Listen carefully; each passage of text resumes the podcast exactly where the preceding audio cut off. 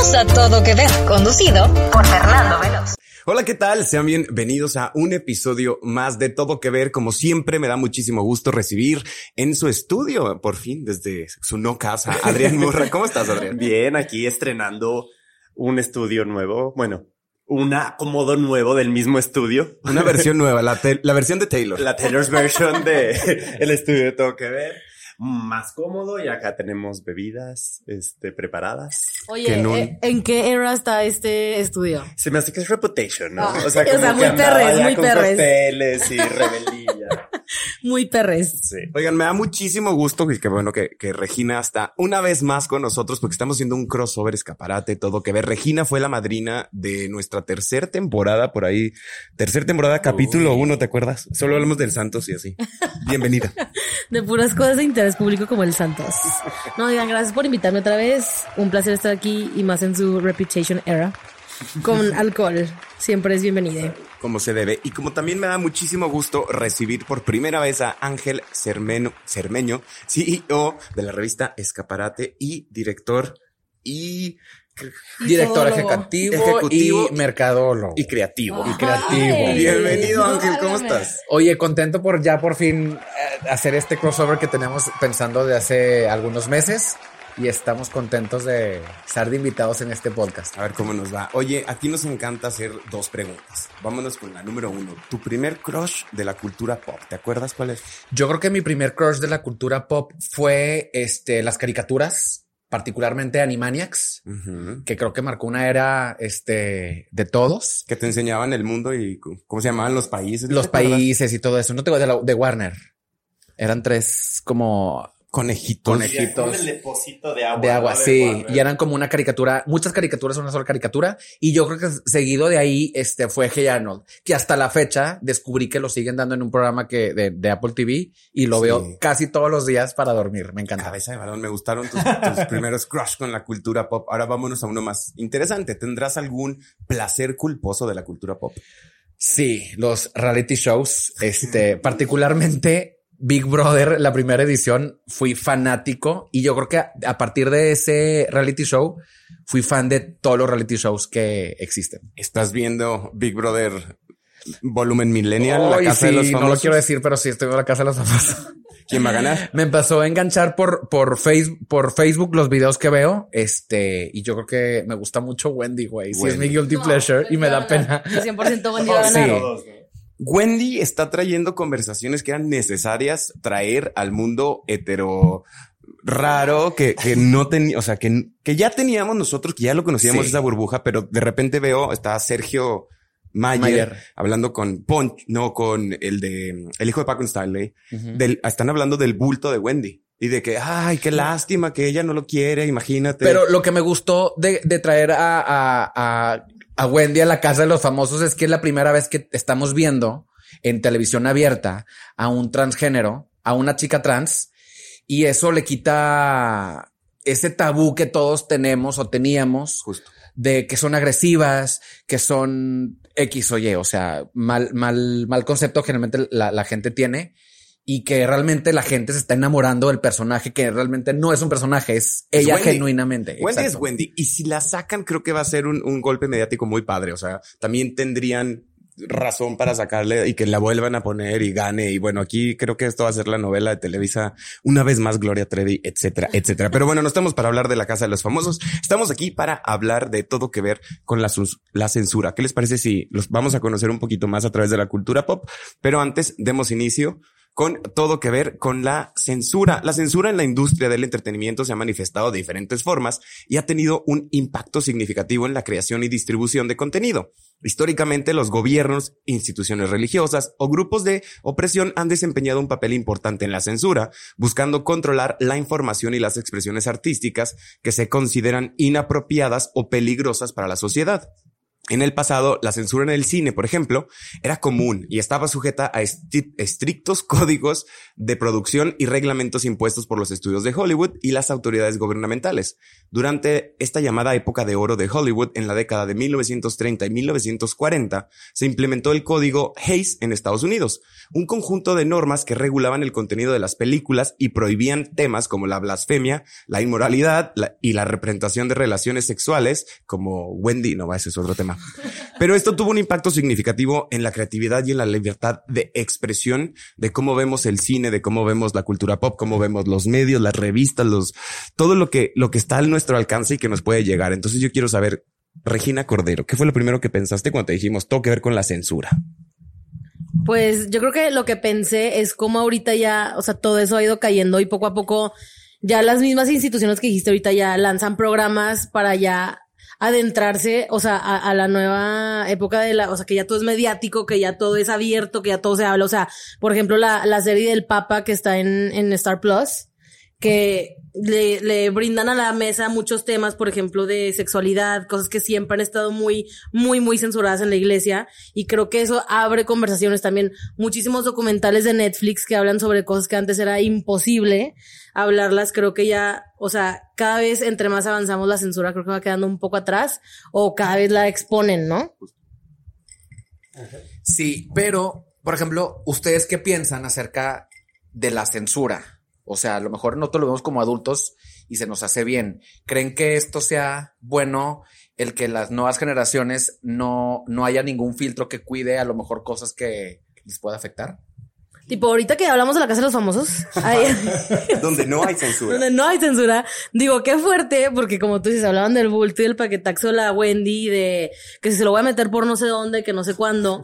Y yo decía, y poner un mensaje nada más de que apto para mayores de 18. Hermano, pues ya está el morro de 7 viéndolo. O sea, tipo, ya lo vio, ya lo escuchó. Y creo que, o sea, sí es un arma muy de doble filo, pero creo que, ay, pues no sé, Yo abre creo puertas. que el tema de la censura es una conversación muy interesante porque sí, o sea, la censura hasta cierto punto puede ser, y yo creo que en la mayoría de los casos lo primero que pensamos en censura es, es malo, ¿no? Es alguien que está oprimiendo la libertad de expresión de, de alguien más, ¿no? O sea, que está quitándole derechos.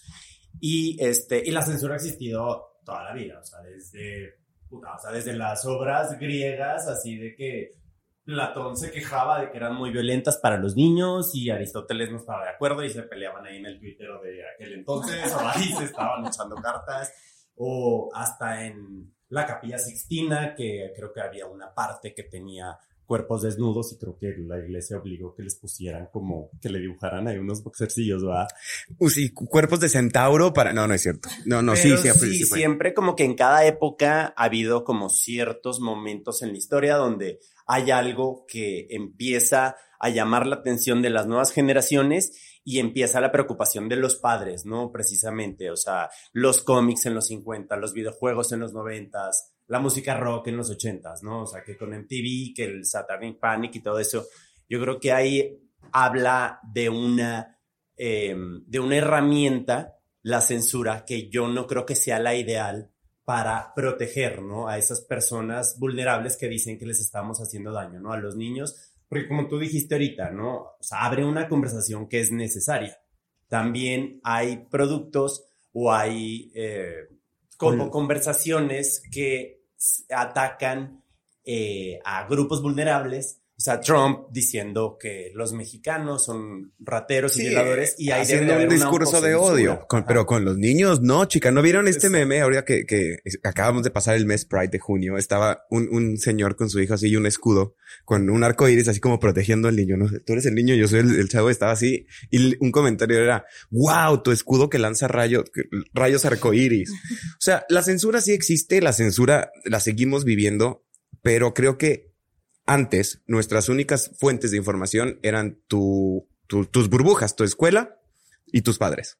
Antes de la tele. Después fueron la escuela, tus papás y la televisión. O sea, era todo lo que teníamos para llegar a, conocer un poco más de lo que estaba sucediendo en el mundo. Cuando llega el Internet es donde se, se técnicamente se acaba la censura. O sea, porque tenemos acceso a cualquier tipo de información. Ahora, el niño no va a llegar a picarle eh, y a buscar que ¿qué es lo primero que haces cuando estás chiquito? Pues vas y buscas Buscan lo imágenes prohibido. porno. O sea, buscas. Porque es lo prohibido. Y si te fijas algo que, que hiciste un comentario, siento que la, la censura a lo largo de los años, de lo, a lo largo de la historia de la humanidad, ha estado muy este, relacionada con la religión, Sí. con la moralidad, que es que censurabas cuerpos desnudos, este, besos entre parejas de la, de la primera, del, de la mi- del mismo sexo, este, pornografía, eso no, no es moral, no es bien, porque después eso no es lo correcto. Y siento que toda la moralidad está muy relacionado con la religión. Y los humanos, pues hemos, hemos tenido desde que llegaron los españoles a, impartirnos la, la- religión y antes de eso en, en Europa y todo eso, este, que yo creo que está muy, muy, muy, muy, muy relacionado con, con eso, so- so- sobre todo con la moralidad. con las burbujas de así debe de ser las cosas, así te lo tengo que enseñar y por ahí nos tenemos que ir. Hace poco tuvimos un episodio de Queerbaiting con Gerardeno y hablábamos de los primeros personajes homosexuales en la televisión. No fue hace tanto, eh, fue hace 20 años y la televisión tiene casi 100.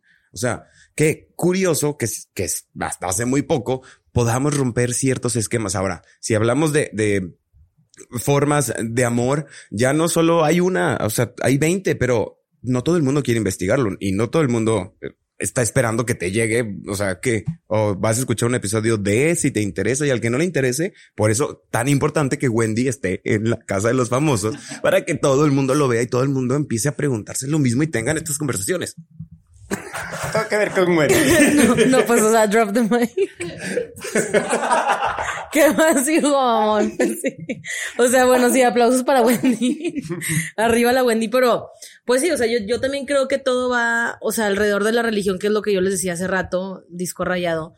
O sea, a mí me impresionó mucho ver esa serie del Papa que yo dije, no mames, que el Papa, o sea, porque no es un padre ahí gringo que pusieron a hablar, o sea, es como la representación de Dios en la tierra, que yo dije que güey, wow, porque como son de cerrados y de mochos, se presten a que él hable y sobre temas, o sea, de lo mismo que tú dices, de sexualidad, de, de todo eso, porque le hacen preguntas a él y él tiene que responder. La verdad no lo he visto. La verdad no lo he visto porque no, no, no me interesó verlo. O sea, fue como que, pues, ay, pues suerte al Papa, a ver lo que dice, a ver si no se le va una Karen encima a decirle que cómo anda diciendo esas vainas. Pero pues sí, arriba Wendy.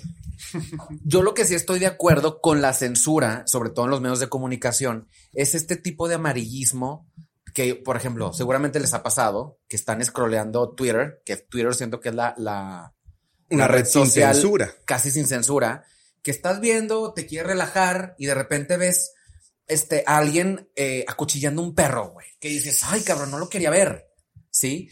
Eh, y, el, y el que lo censure no significa que es taparme los ojos y decir, bueno, esto no existe. Eh, Siento que es importante este, saber que, que, que existen las cosas para poderlo tratar, pero hay veces que son, nos topamos con este tipo de cosas que no, Innecesarias, que no, Sí, sin sobre todo querer, violencia, sin querer, que, digo. que te hacen sentir mal, güey, ¿sabes? Lo padre de, de redes sociales es que sí puedes tú censurar lo que no quieres que te salga, ¿no? O sea, puedes poner estas palabras de que no quiero nada relacionado con tal, no quiero, y, está bien empezar a curar tu vida de cierta manera, pero ¿qué tan importante es la censura en un medio como el de ustedes, o sea, de, de una revista social? ¿Qué tanto deben censurar el contenido que presentan?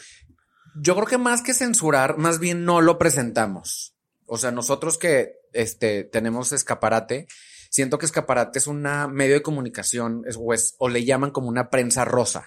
Sí. Este, ¿a qué me refiero con esto? A que ves, pues, cosas rosas, ¿no? El tema social, la boda. Hemos tratado de poco a poco dar este un poco más noticias globales, tecnología, moda, política, etcétera. Pero obviamente hay muchas noticias que sabemos que existen que nosotros no las ponemos. Y no significa que porque las queramos censurar. Simplemente siento que nosotros no somos ese medio de comunicación para comunicarlo.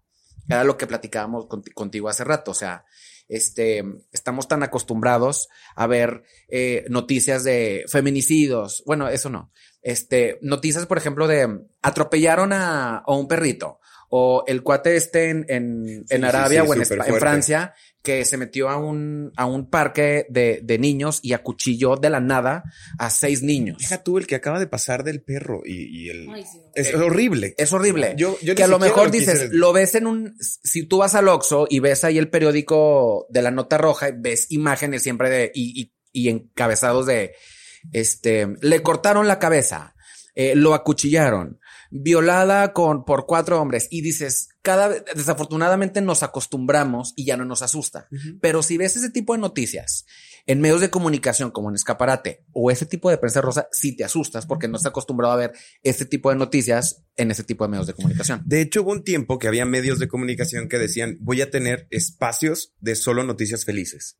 Y era Sí. tal, y solo te ponían cosas de, de en noticias COVID padres. también, o sea, había mucha, como, busquemos esto, ¿no? De dar una, ya de tanta noticia mala, busquemos el lado positivo de las cosas. Pero ahorita hablando específicamente de escaparate y del giro que ustedes manejan, o sea, no lo hacen de un lugar de censura, lo hacen de un lugar, esto no es lo que nos interesa informar, pero, a- a, por ejemplo, si en eh, una modelo que a lo mejor muestra algo de más o eh, algún columnista que se va en un tema, o sea, ahí hay algo de censura donde dicen, híjole, esto no sé si sí hablar de eso o no, o no se meten para nada en eso.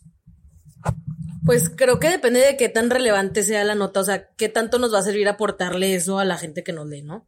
O sea, creo que tenemos un poquito más de esa apertura en las redes sociales, que es donde tenemos las Monday News y ahí es donde, ok, sí, a ver, vamos a decir que en la pasarela de Gucci, este, se metió una infiltrada y bla, bla, o que una se le salió la boobie y ajá.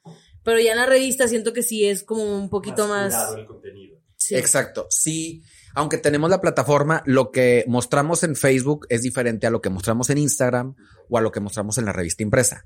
En alguna ocasión, hace años, este, teníamos a una sexóloga de colaboradora y recuerdo que publicó un artículo acerca de las, los tríos, ¿no? O sea, cómo en parejas heterosexuales o, o- o del mismo sexo, eh, había esta tendencia de abrir un poquito la relación a, a experimentar y, y- y probar cosas a nuevas. probar cosas nuevas o también en, algunas ocasiones, este, en alguna vez llegamos a su- un- una colaboración de, de, de las ventajas de tener en la pareja eh, eh, juguetes sexuales. ¿no? Cómo pudiera eso abrir un poco más la relación y unirte con tu pareja.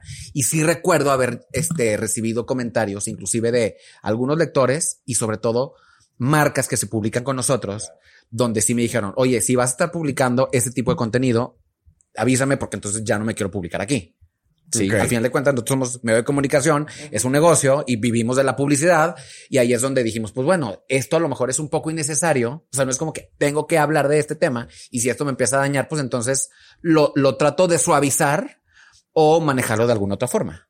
Que muchas veces la censura no viene, y históricamente no viene de un lugar de gente que dice yo soy bien bueno y no estoy pudiendo ver esto. Esa es la doble moral. es muchas veces es un tema económico. Ahorita hablabas del código Hayes, Ujú. este, de los 20 y de los 30 y eso fue porque la industria cinematográfica estaba como en, en bajada porque la gente ya invirtieron mucho en, en el cine, a meterle voz al cine, porque pues antes era el cine mudo, y familias dejaban de ir, entonces tuvieron que invertir en una organización que metiera eso para este, esos códigos para no tener que tener una regulación del gobierno que les iba a costar más dinero.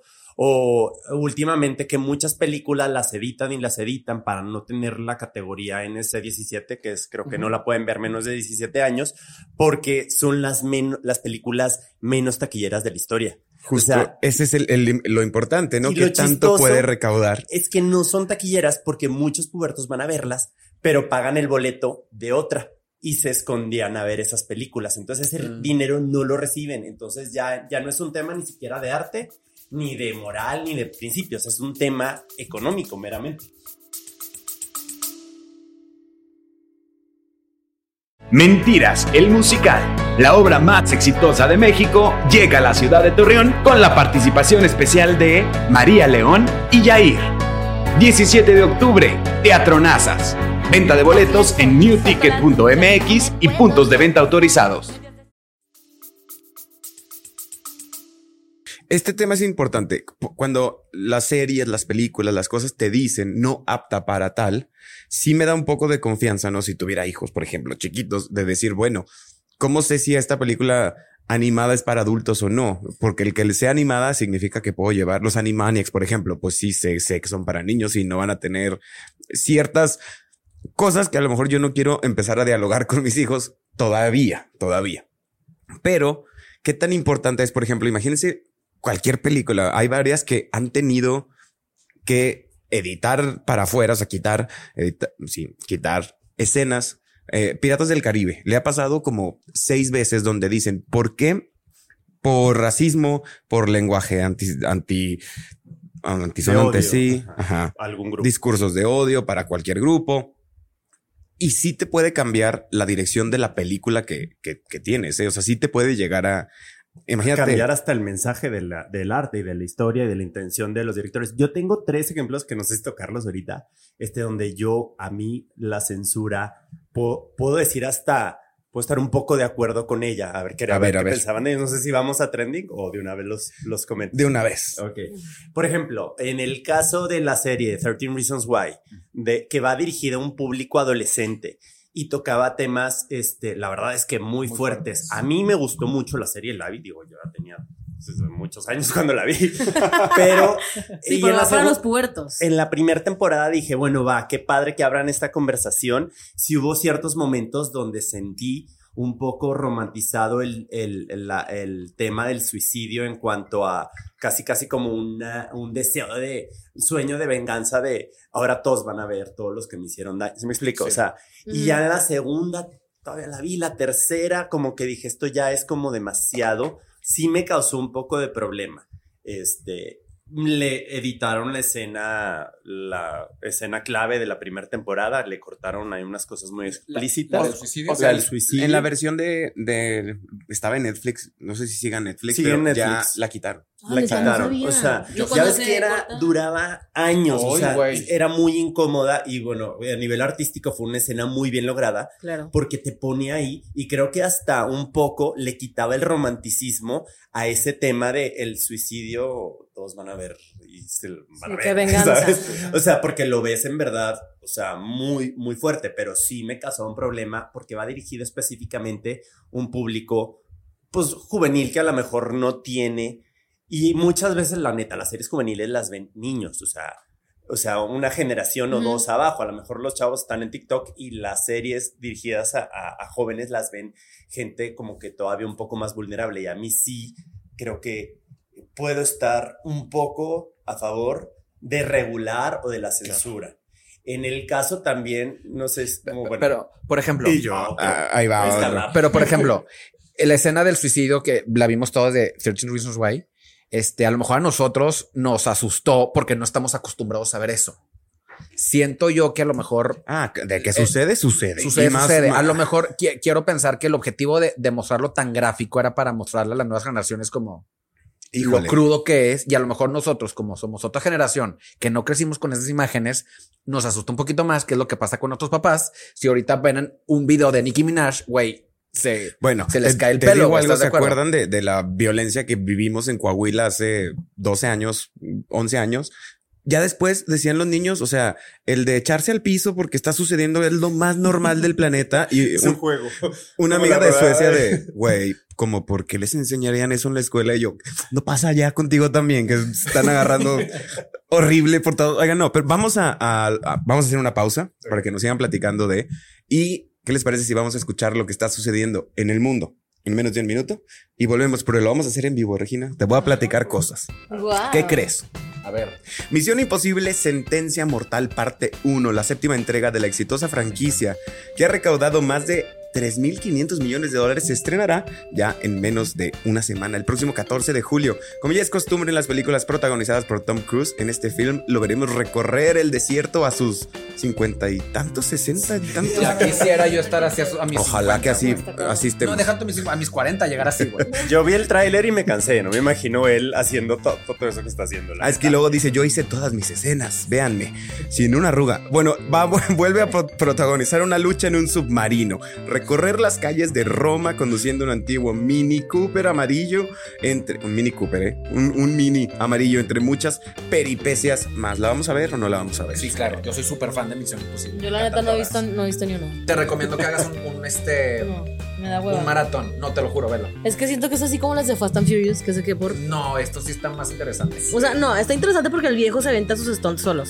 O sea, no, Sí. no, porque. Porque el viejo está pero, bueno. siento que, pero siento que de las películas de acción, las de Misión Imposible son de culto. ¿Ustedes Y qué opinan? Cada vez, a mí se me hace sí, que cada vez se pone mejor. O sea, sí es entretenimiento muy inverosímil, pero muy bien hecho. Y creo que cada vez está mejor. O sea, Fast and Furious es cada vez más chistosa. Esta es cada vez más. Si te gusta el cine de acción, si no te gusta, no la ves. Pero si te gusta el cine de acción, cada vez se pone mejor. Adrián, platíqueme otro chismecito. Otro chisme, bueno, eh, se va a estrenar la segunda temporada de la serie eh, que se llama en español El verano en que me enamoré, en inglés se llama El verano en, en el que me hice bonita. Se me hice bonita. Y la Wendy, hola. No, ya, voy a dejar de hablar de Wendy. Este, ya eh, por Amazon Prime, el próximo, ya estamos cerquita, 14 de julio. Está basada en la saga de los libros del mismo nombre. De hecho, está basada en el segundo libro. La primera temporada, está basada en el primer libro. Y salió el tráiler recientemente que estrenó, bueno, no estrenó porque ya la conocíamos, pero salió la canción de August de Taylor Swift. Que lleva una relación ahí la serie con, con Taylor Swift bastante Muy buena. cercana. Y por último, hablando de Taylor Swift, el día de mañana, mañana, mañana se estrena una, un relanzamiento de su disco Speak Now, el, que, el cual va a incluir seis canciones inéditas Sí, Exacto. y tiene una colaboración Dos con duetos. dos duetos, Fall Out Boy y Hayley Williams de Paramore. Y neta, no podemos esperar para, para este discazo que se nos viene una vez más. Me- van a matar. Yo no soy nada fan de No, Swift, así que- ¿qué te puedo decir? Se acabó el capítulo. Ay. Váyanse de mi lo van a podcast. poner- de qué O sea, ¿qué tan fan es? O sea, what? Oigan, pues, ¿qué les parece si regresamos a hablar de la censura? Estamos hablando de todo que ver con la censura y con el avance de la tecnología y la llegada de Internet. La censura en la industria del entretenimiento ha evolucionado muchísimo. En algunos países los gobiernos han implementado restricciones en línea y bloqueos de sitios web para controlar el acceso a cierto contenido. Te estamos viendo, China. También ha habido casos, bueno, no creo que nos escuchen, estamos bloqueadísimos. También ha habido casos en los que las plataformas en línea han ejercido censura eliminando o restringiendo el acceso a ciertos materiales considerados ofensivos o inapropiados. Con el advenimiento de Internet y las redes sociales se ha producido una explosión en la capacidad de expresión y la difusión de ideas. Las plataformas en línea brindan a las personas la posibilidad de compartir opiniones, información o creaciones artísticas de una manera mucho más amplia y mucho más accesible.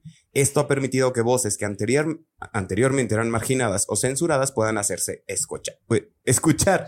Un fenómeno relacionado con la censura en los últimos años es la llamada cultura de cancelación y se refiere al acto de boicotear o condenar públicamente a personas o empresas por comportamientos o declaraciones considerados ofensivos o inaceptables.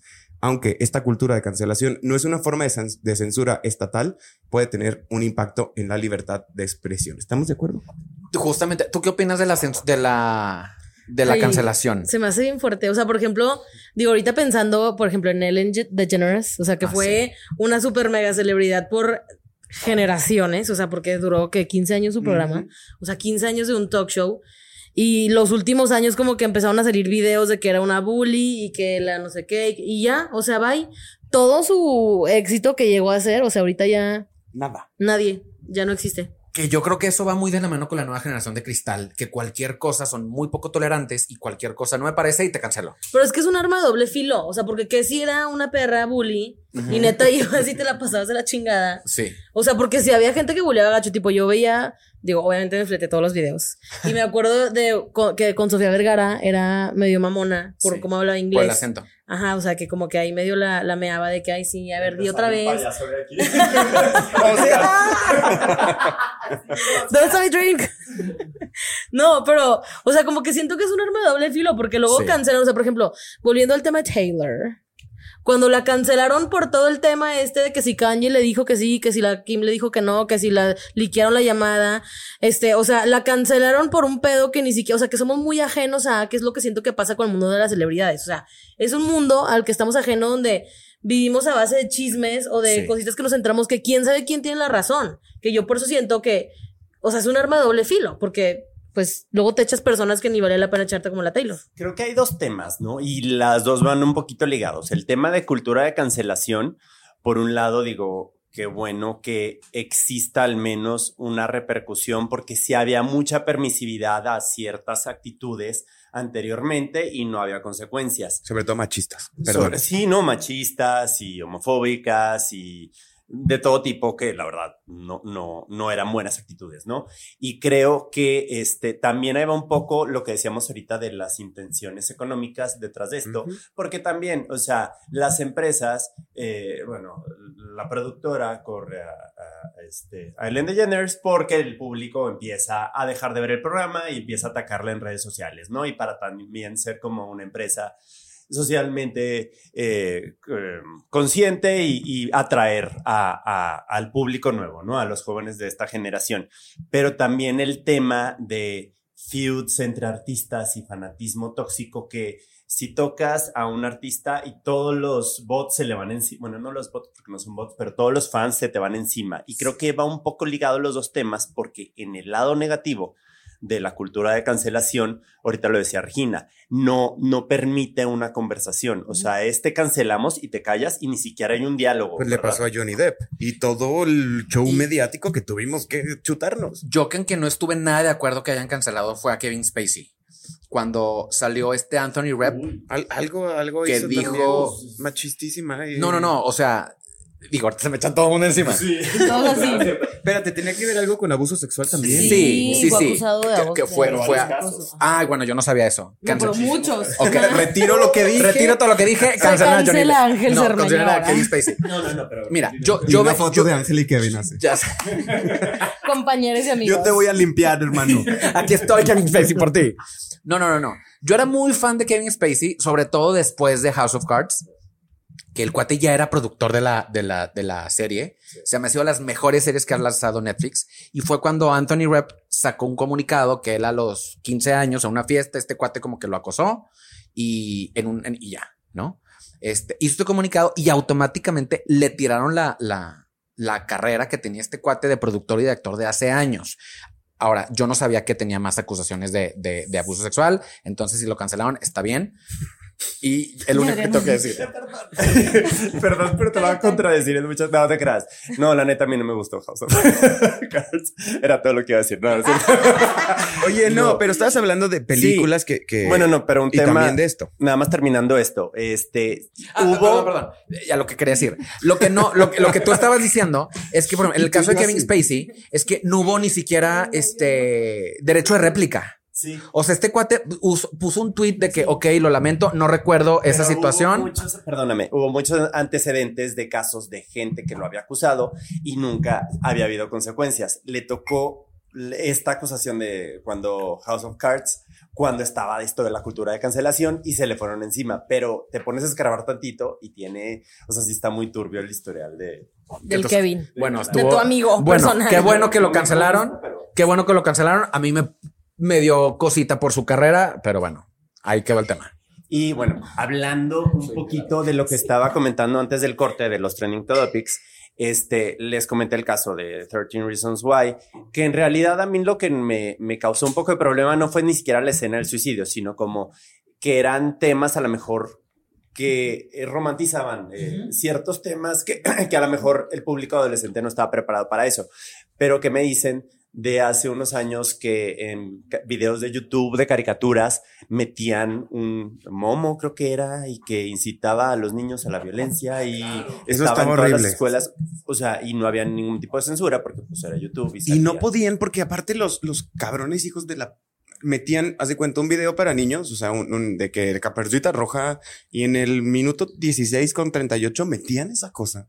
O sea, ¿Pero qué era eso? ¿Qué era eso? era como un videito de, es que no te lo puedo explicar, te lo tengo que mandar, los vamos a poner en redes, que aparte de que daba miedo, decía suicídate, mata a tus papás, eh, haz cosas Pero malas. me sorprende que YouTube no lo haya censurado. Es que no podía, Lo- ya lo hizo, ya pudieron, pero antes. Sí, pero ahorita, por ejemplo, si tú subes una. Sí, claro, ya Sí, pero estamos. esto fue hace...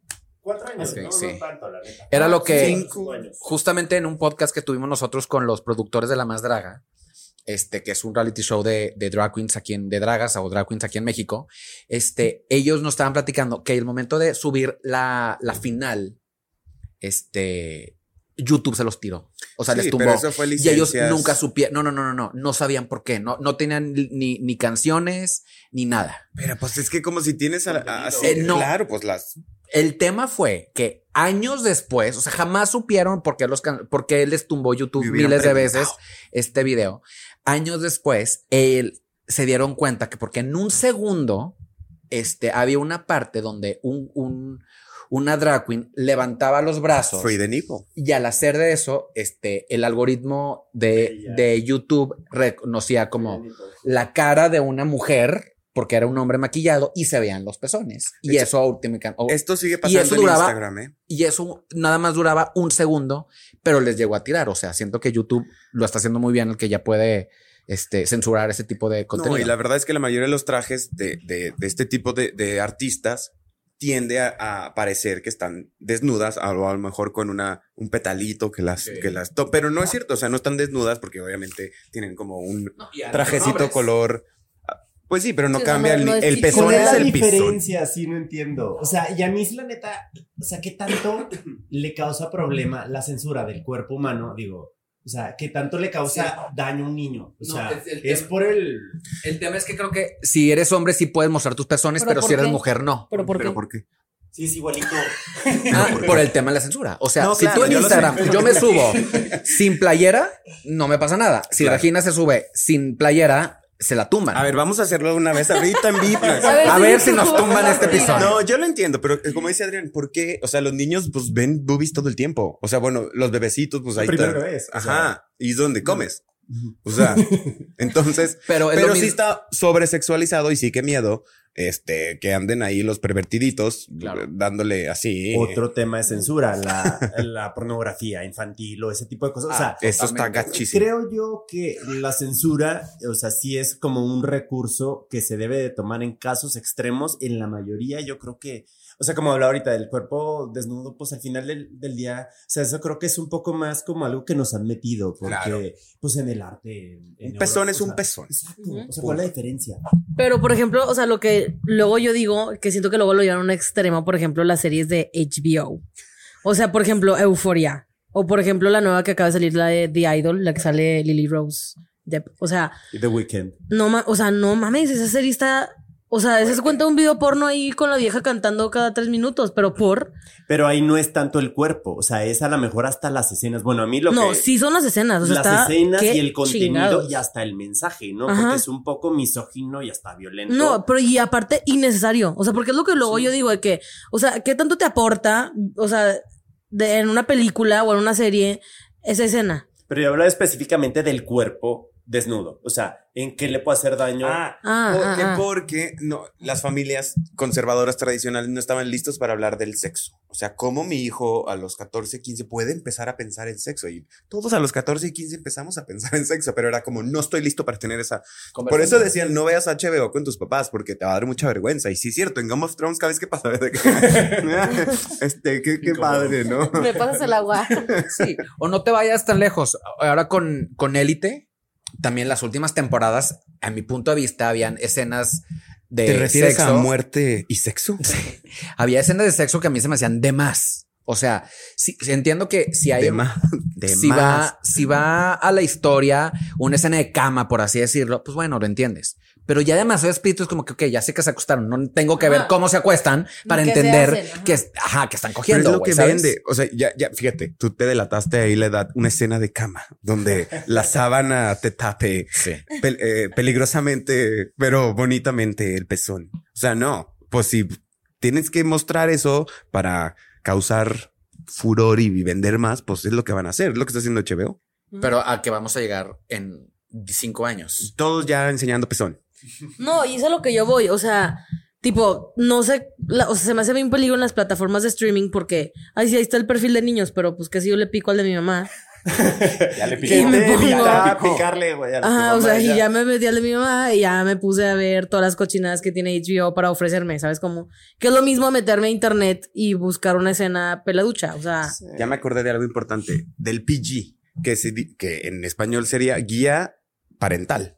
O sea, ¿quién de los papás después de ver algo se sienta con sus hijos a explicarle por qué vio lo que vio? No, le dejaste la tablet para que poderte. Bueno, pero- No, y el tema es que como papás, este, como nosotros no fuimos educados a tener un diálogo de sexualidad con nuestros papás, nuestros papás no lo tuvieron con sus papás y venimos de una generación que la verdad era todo muy tabú. Y que a lo mejor es lo padre. ¿no? Que ya estamos como obligando y ya otra vez iba a meter a Wendy. Ah, que por favor hablen de, de sexo con sus hijos, porque no es que van a salir embarazo- embarazados o embarazadas, ni nada. Y sino, no por más que también censuren las plataformas o hagan los, los, los perfiles de YouTube o de HBO únicamente para, para niños. Güey, todos tuvimos esa edad. Todos a los 12, a los 13. Si querías ver algo, en- buscabas la forma de encontrarlo y de, y de verlo, ¿sabes? Formas hay. ¿Cómo le decían a, a- a tu generación? La- a- en la, de nosotros creo que era la choca, ¿no? ¿Qué es eso? La edad de la choca, pues esa. Ah, ya. ¿A ti? Ajá. Sí, no, pues sí, o sea, la pubertad, ok, que cagante. Ok, muy bien. Somos de la gene aquí todos. Duh. 96. Oigan, no, pero entonces, Adrián Murra, había dos, peli- dos series más que querías mencionar. No, no, no, los dos ejemplos eran esos, ¿no? O sea, hablé de 13 Reasons Why, hablé de este, del tema este de la Momo, que ahí sí, o sea, que yo creo que la línea, por lo menos para mí, donde la censura puede ser aceptable es en temas eh, que inciten la violencia, ya sea la violencia a grupos oprimidos, ya sea la violencia que vean eh, es gentes que no estén preparadas, niños, por ejemplo, en videos de YouTube, que no tienen, tendrán por qué estar viendo un monstruo que les esté diciendo que maten a sus compañeros. Eh, pero Por cuando es el tema de sexualidad, yo la neta sí estoy de acuerdo. Digo, no tengo hijos, entonces no, no tengo tanto derecho a opinar, pero yo sí estoy de acuerdo que en el IT y en eso, digo, pues al final del día abre la conversación, ¿no? Y tú como papá puedes cuidar. Y lo que hablaba ahorita del cuerpo desnudo, yo creo que por poner un cuerpo desnudo, o sea, yo creo que lo sexualizas más si lo estás tapando y estás diciendo es malo, que pues al final del día todos los humanos tenemos cuerpo, ¿no? cuerpo. Y, o sea, creo que es mejor familiarizarse con eso que ponerle ese tabú. Pero entonces, qué padre también. pa- para algo existen los géneros de, de películas, porque hay mucha gente, por ejemplo, tengo Miguel Alejandro que estuvo tres temporadas con nosotros, que le encanta el gore. A mí no me gusta el gore, son, son cosas que no disfruto ver. No, hay gente, o sea, es parte de, de un, de un, un todo un, ah, exacto, y, de- y de todo una, un arte y de un cine que, que está ahí, que está presente y que así funciona, pero ahora que estamos viendo Grey's Anatomy y de repente me sale eh, la herida a corazón abierto, yo siempre estoy, la mitad del tiempo estoy Ay, así. O sea, de verdad, de, no puedo, no, o sea, no, no hay forma que me haga porque qui- quisiera ver, pero ahí estoy viendo un drama de médicos, pues Pero qué más va a es ver. un tema de, de gusto personal, Sí, ¿no? o sea, hay sí. gente a quien le gusta ver películas de terror, hay gente que no.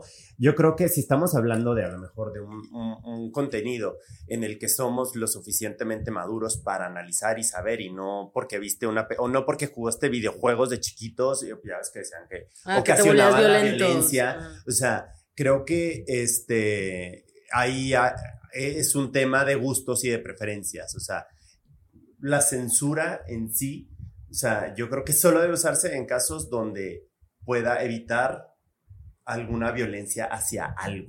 Sí. O sea, en Grey's Anatomy, pues, Sí, que te, o sea, no veas, no. ajá. Así. No, porque aparte no salen cosas feas, o sea, digo, es de que aparte ni son reales, hijo, o sea, son un corazón de vaca o así. Sí, pero si vas a censura de, de violencia para niños, güey, Tommy Jerry. O sea, Exacto. o, Ah, todo, bueno, o todo el tema de, de Warner o de los Looney Tunes, que Que los era, padrinos mágicos luego también dijeron. que era de, de perseguir al, al, al otro con martillos y martillar en la cabeza, que después fue este caso en Estados Unidos de un niño que le, se molestó con el hermanito, le metió un martillazo en la cabeza y lo mató.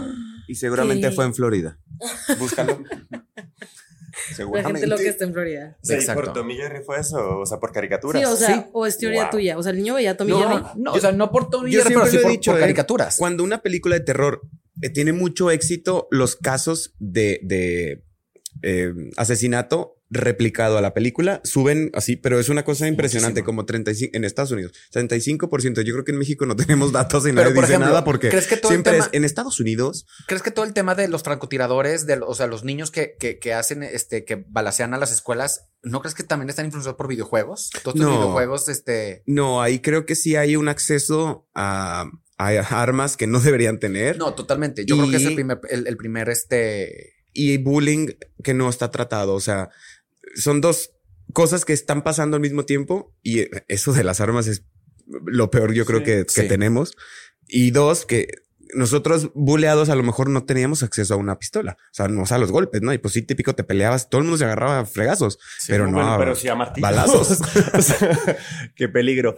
Y este, ahorita estaban diciendo de, de, a- a- perdóname, a, a niños, este, pero hablando un poco del tema ya de, de, de económico que decíamos al principio, que a veces, muchas veces la censura la meten con un tema más para eh, ganar dinero, a veces funciona al revés, ¿no? O sea, a veces cuando algo es censurado, lo compras Termina más. pendiente. Han visto los eh, codiguitos o la, la calcamonía que le ponían a ciertos discos, creo que todavía, ¿no? De explicit content.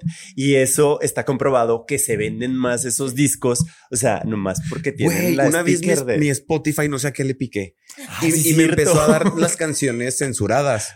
Entonces sale un disco, de hecho, de Taylor Swift y, y yo, ah, no sé qué, pues qué padre canción. O sea, de que, ah, está Ajá. chingona. Entonces vamos en el carro y Adrián traía su Spotify y luego la morra dice, fuck. Y yo, sí, ¿por qué? ¿Qué? En tu canción dice fuck y en la mía no. Pero, ¿qué? qué? Aparte ya la habías oído 20 veces y nunca habías escuchado la versión.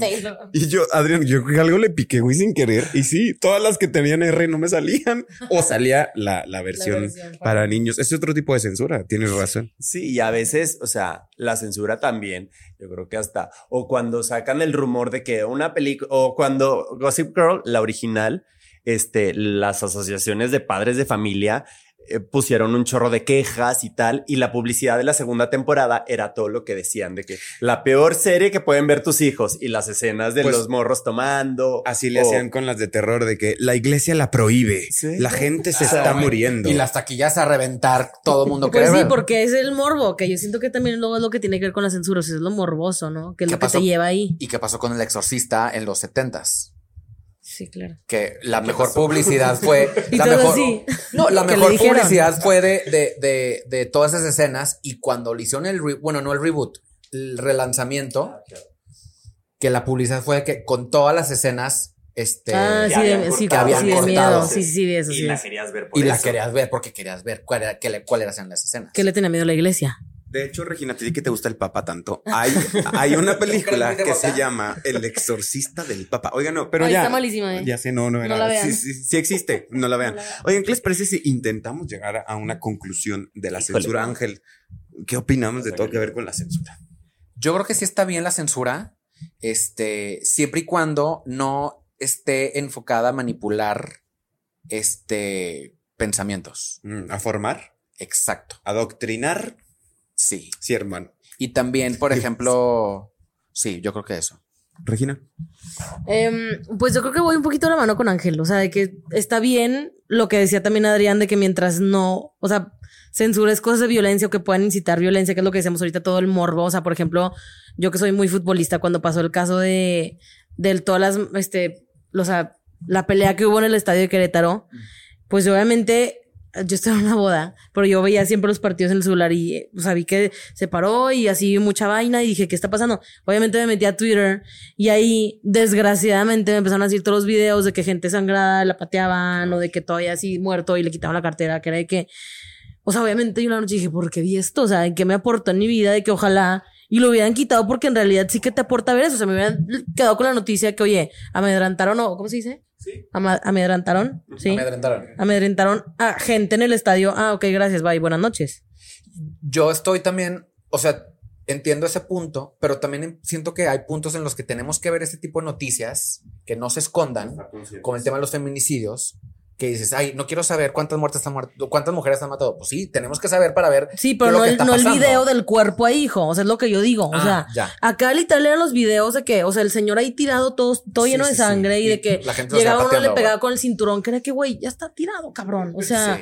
No mames, ¿sabes cómo? Yo soy de los que mejor no me platiques. Por ejemplo, eso del cinto no me lo sabía y no me gusta. Y no, no me gusta que, pues, que, que sigamos platicando. Pero también Ángel tiene razón. Digo, Es una realidad Se que tiene no podemos- que- O sea, es que estoy contrariado porque estoy de acuerdo de eso. O sea, siento que también no, no hay necesidad de verlo, pero siento que es una realidad que se tiene que hablar y se No, tiene que decir es lo cómo que está viviendo el fútbol, el fútbol mexicano para ver las consecuencias que tenemos ahorita de, de que si quieres entrar te tienes que dar de alta y que fuera un referente a nivel, a nivel mundial del cómo se está viviendo aquí. Sí, hijo, pero con la noticia hubieras tenido. O sea, los videos no te aportaban en decir, ay, no, entonces qué. Pero o sea, yo que- los vi y dije, que- no mames, no quiero volver Yo al sé, puto pero estadio que en mi si vida. no se hubieran mostrado sus videos, la gente no hubiera hecho conciencia realmente la gravedad del asunto.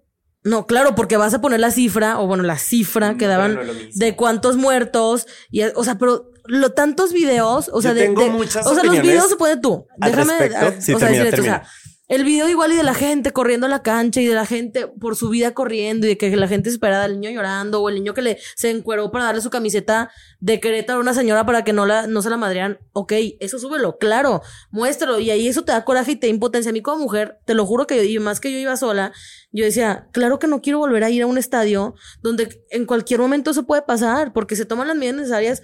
Pues sí, en unos estadios, pero en otros no. O sea, no hay como una, una, regulación que sí está bien. La noticia sí, sácala. Pero el video de la gente ensangrentada, muerta, Estoy pateada, ¿para completamente de acuerdo contigo. O sea, yo creo que, y aparte, quien publicó esos videos, quien los mandó, la, la, la intención no era que la gente estuviera consciente. No, la intención era tener clics Eso, porque. eso morbo. iba a decir, y aparte Y creo lo está empiezan a compartir por cabrones. O sea, no porque estemos informando a la sociedad de lo que no debe suceder en un estadio, no. Por cabrones le empiezan primero- a picar compartir y está mal. Yo soy el primero, que, la neta, pero eso sí es como tú te tapas los ojos en Grey's Anatomy. Yo cuando algo real sale de que hubo un evento y salieron los videos y yo soy el primero, ni lo quiero ver. O sea, no, me quiero llevar esa imagen. A lo mejor es taparme los ojos, una realidad.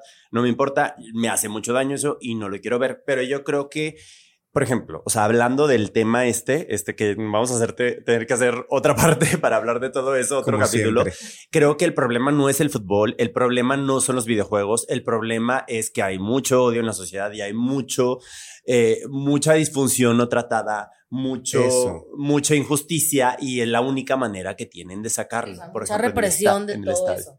Mucha, muchísima. Pero bueno, para no, abrir la caja de Pandora. Mi conclusión que va de la mano es, no me gusta decir, pues me tapo los ojos en Grey's Anatomy porque lo siento como una metáfora de la vida que no quiero continuar. O sea, no me quiero tapar los ojos para nada y quiero hablar de todos los temas posibles y quiero que todo sea un diálogo. Y si no están de acuerdo, también estoy abierto a platicar y a decir, "Mm, mm, estamos aquí para platicar cada quien. Voy de acuerdo, la conversación es buenísima y es la mejor manera, o sea, y creo que la censura en ciertos casos puede ser un bloqueo a la comunicación. Y yo creo que la censura al final del día es una herramienta que puede ser utilizada como un martillo, puede ser utilizada para bien o para mal. La censura yo creo que debe ser utilizada en un caso extremo cuando ya es la única manera de poder evitar que ese contenido que está eh, pueda ocasionar eh, ya sea violencia o ya sea eh, que esté hablando de odio hacia una persona. Pero este, yo creo que mm, el problema ma- va más de fondo, como lo decías ahorita, Fer, o sea, de que los niños bulleados no tenían a lo mejor los recursos. O sea, creo que como sociedad tenemos que trabajar para que este, la censura no sea la manera en que taparte los ojos, o sea, no es la No, manera, ¿no? O no sea, es. sí, pues, en un caso extremo lo tenemos que hacer, pero yo creo que sería solo en los casos extremos. Esa es como mi conclusión. Totalmente de acuerdo. Oigan, ¿qué les parece si vamos a, a cambiar un poquito de tema? Nos salimos de la censura, pero nos vamos a la recomendación de la semana. Ángel Cermeño, ¿qué vas a recomendar hacer, leer, ver?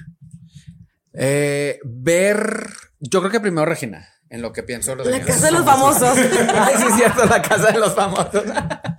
No, yo esta semana literal, hoy, empecé a ver eh, Modern Family. Entonces, si quieren risas, digo, ya sé que es vieja, pero la verdad, ay, obviamente Phil Dunphy. Siempre va a ser Phil Dunphy. Pero no, o sea, creo que es un clásico de comedia, este, Modern Family, o sea, porque luego hay mucha, este, conflicto que si eres de Friends, o que si eres de How I Met Your Mother, o que si eres de, de The Office, no. Yo siento que Modern Family es un clásico de la comedia y que si quieres dormir o despertar de buenas, Modern Family. O Grey's Anatomy. Eso. Tenemos como los mismos gustos. Ángel. Fíjate que estos, les dije que mi guilty pleasure son los reality shows. Ahorita lo que estoy viendo es la, la temporada número 10 de Shark Tank gringo. ¿Y qué tal? Ay, no. Güey, me encanta. ¿Mejor producto que ha salido en esta temporada?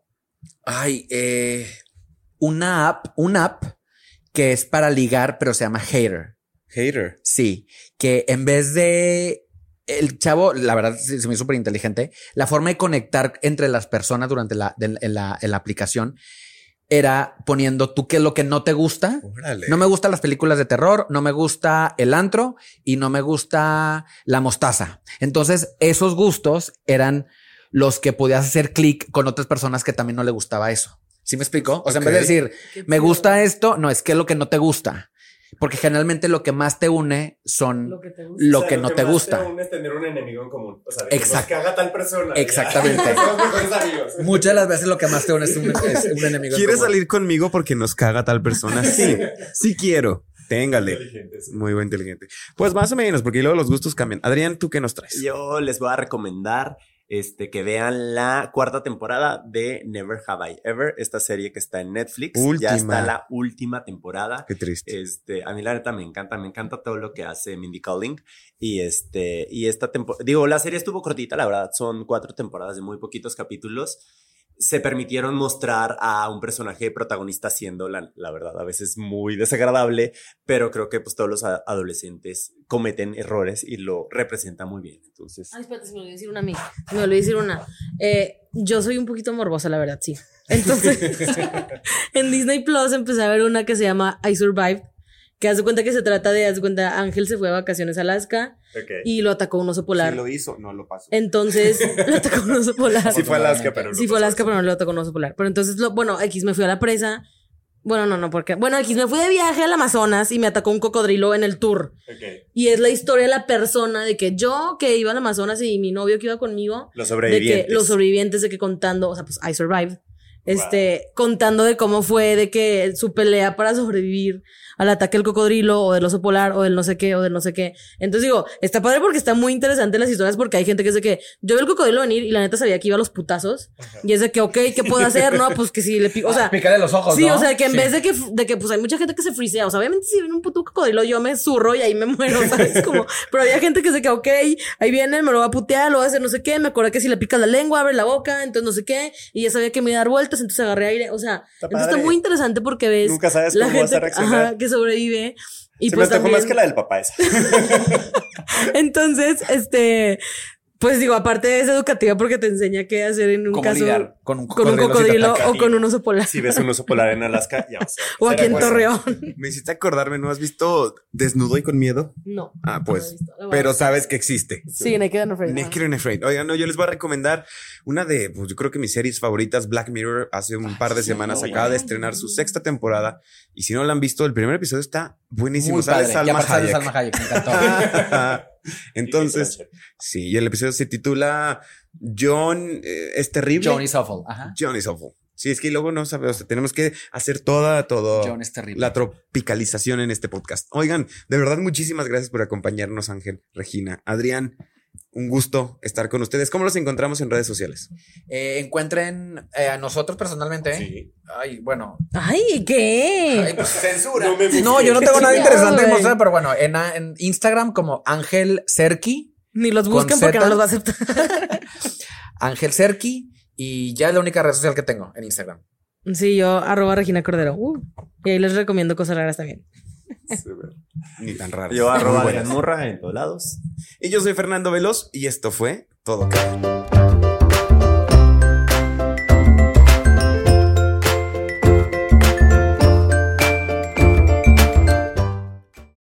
Necesitas en un clic. Realiza tus compras en Simaco por teléfono o en línea y recibe tus productos en casa. Solo ingresa a www.simaco.com o llama al 800 2246 226 opción 4. Simaco, lo mejor para vivir bien.